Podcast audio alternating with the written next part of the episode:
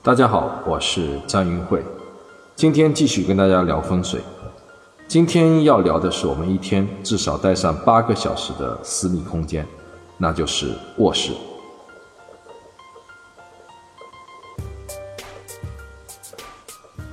关于卧室的风水知识，想必大家已经听过很多，这里我只强调四个最为关键的要点。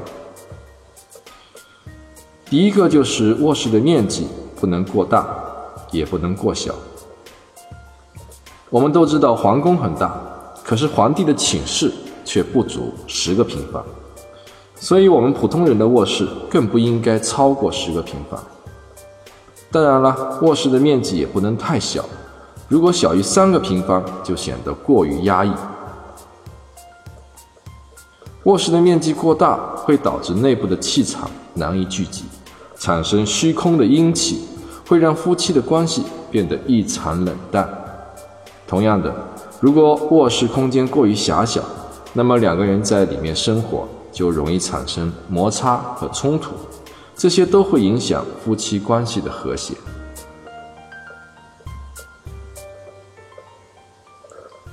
也有一些人的卧室特别大，卧室里面还有一个小房间，这种叫做房中房。房中房在传统的风水理念中被称作四余煞，四余就是多余的东西，在两个人私密的生活空间里多出一样东西来，不用我说你也猜得到它意味着什么。第二点要注意的是，卧室的亮度要适中，不能太亮，也不能太暗。卧室过亮，一般都是窗户太多太大引起的。窗户太多太大，不但导致气场太散，更重要的是光线太亮，意味着阳气过旺。阳气过旺会导致居住者性情急躁，容易冲动。相反的，如果卧室太暗呢，住在里面的人情绪往往比较低落和抑郁。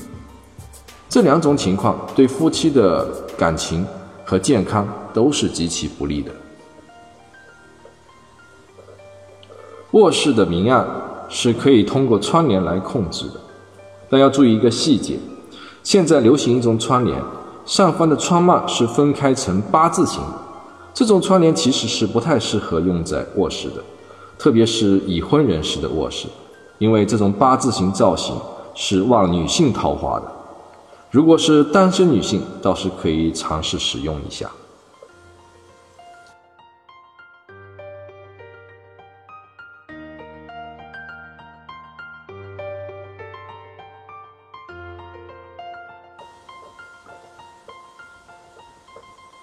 第三点需要注意的是卧室的动静区分。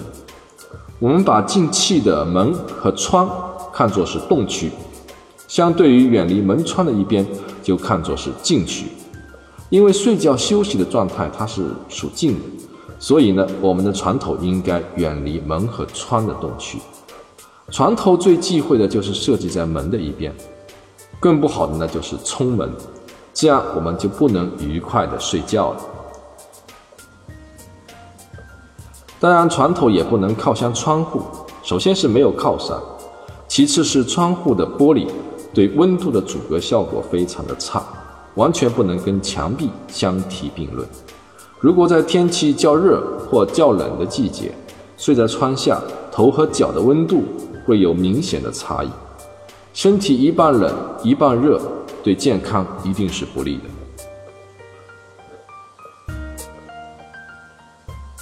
最后一点需要大家注意的是卧室的平衡。卧室的平衡包括两个方面，一个是平面空间的平衡，也就是床铺的左边跟右边所保留的空间应该是对称均衡。只要是床铺紧贴着左右任何一边的墙壁，都属于阴阳失衡的一种布局。这种布局只适合未成家的小孩使用。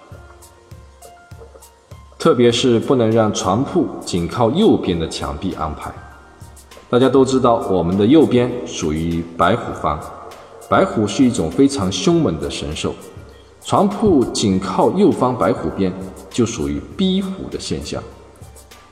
俗话说，狗急了都会跳墙，何况是老虎？你去逼压老虎的话，老虎就会咬人，在风水上就会出现伤灾的信息。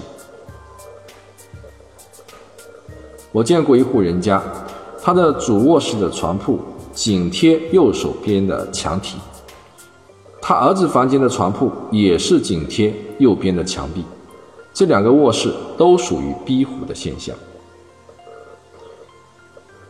他们家发生了两件事，就和逼虎的风水有关。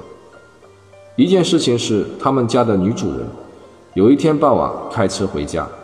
结果被另外一辆汽车从右后方追尾，整辆车全部报废。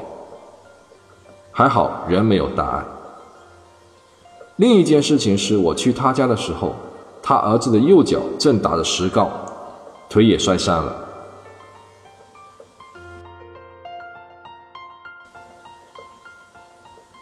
我们还要注意床铺左右家具的高低，要保持相对的平衡。我们都知道床头柜要有两个，左边一个，右边一个，这是为什么呢？这代表阴阳平衡，男女平等。所以卧室的床头柜不能只有一只，一边有，一边没有，那是不行的。左边代表男性，右边代表女性。如果左边没有床头柜，就代表男人在家没有地位。右边没有床头柜呢，就代表女人在家没有地位。有一次，一位女士找我去看房子，我发现她左边床头柜上面叠了两个木箱子，左边写的特别的高。我说：“你家男人特别强势。”她说：“是的。”其实她家的男人有外遇，并且已经离婚了。还有一个人的家里刚好相反，他家的卧室是右边有两只并排的床头柜，左边只有一只床头柜。这是什么情况呢？这是女人红杏出墙的格局。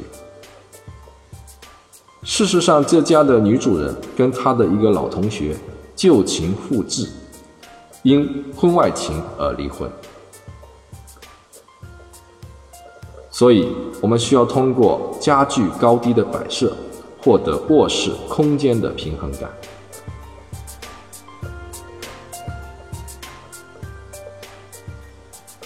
总之，不管是卧室的大小、明暗、动静，还是内部的阴阳平衡，归根结底就是两个字：阴阳。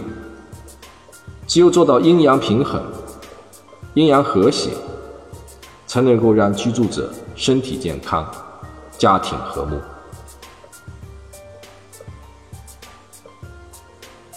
今天我们对卧室的讲解就到这里，希望能够给大家带来一些启发。谢谢各位，我们下期再见。